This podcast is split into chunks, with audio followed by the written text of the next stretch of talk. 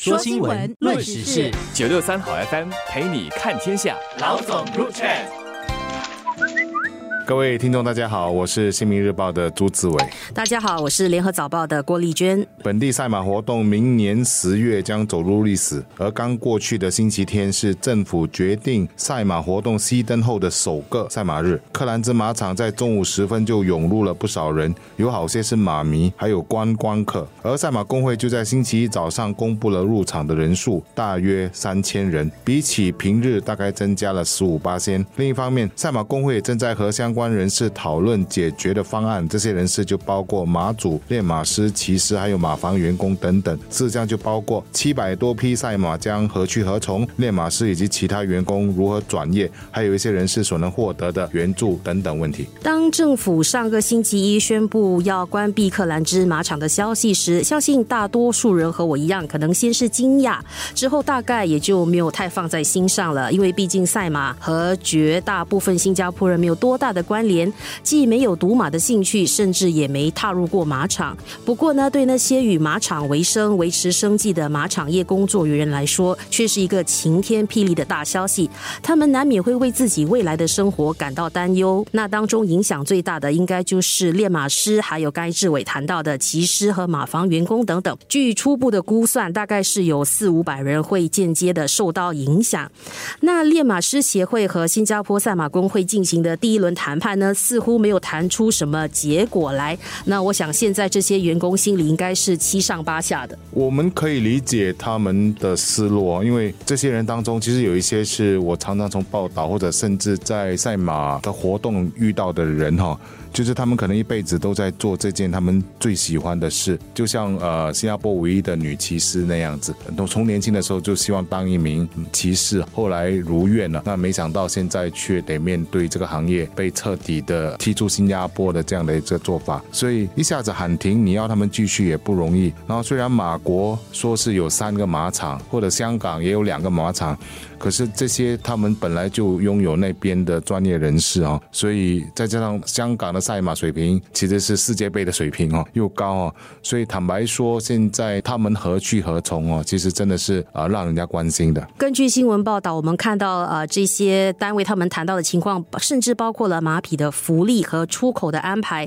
那马会还没有透露任何具体的计划，也没有提出一些可持续的方案，怎么能够确保现在的赛马行业活动？能够持续到明年十月，因为很多人可能会收到一些海外同行的工作邀约后就离开，那这样子马场的情况能不能够好好的继续下去？我相信现在谈判是最好的解决方案，可能到最后它不会是一个完美的结果，必须有人要让步，也必须有人要接受。我们只是说比较纳闷的一点就是，也从那个受访者的口中那边知道，如果关闭马场这个决定是经过一段。时间的协商和讨论，让各路人马有一些心理准备，会不会比较好一些？因为这毕竟是一个行业的结束，而且这个行业在本地已经有一百八十一年的历史了。我们知道，新加坡一向来非常重视劳资正三方的和谐合作方式嘛，这也不是政府第一次处理企业转型需要关闭一些产业的安排，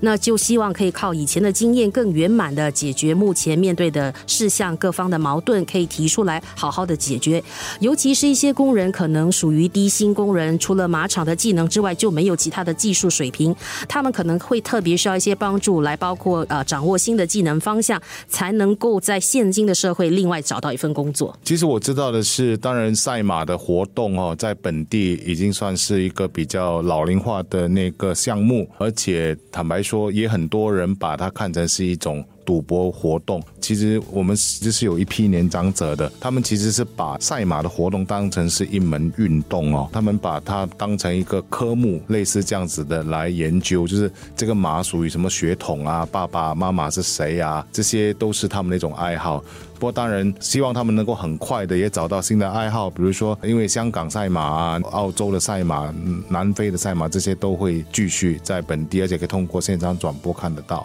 除了赛马生态。泰圈的业者，我觉得我们其实也要需要关注多另外一个群体，那就是克兰芝马场。其实有一些马类相关的运动的业者在那里，比如说马术练习，或者是马术辅助治疗计划等等。一些马球呃业者的办公室也在克兰芝马场内，那这些马匹的马厩也在那里。那当这块土地被政府收为后呢，那些业者其实希望政府可以酌情考虑拨出一些地段或者一些地方，让他们来进行这些非赛马的体育活动。我这里有个建议嘛，就是当政府在探讨这个克兰芝新项目的整体规划时，或许可以保留一些社区空间来进行马类相关的运动，以这个方式来保留住本地这个超过一百八年历史的赛马活动的一些特色。那政府宣布明年十月就不在本地办赛马活动之后，也有一些人会担心嘛，少了这个合法的赌马运动，会不会有更多人转向网上的非法赌马呢？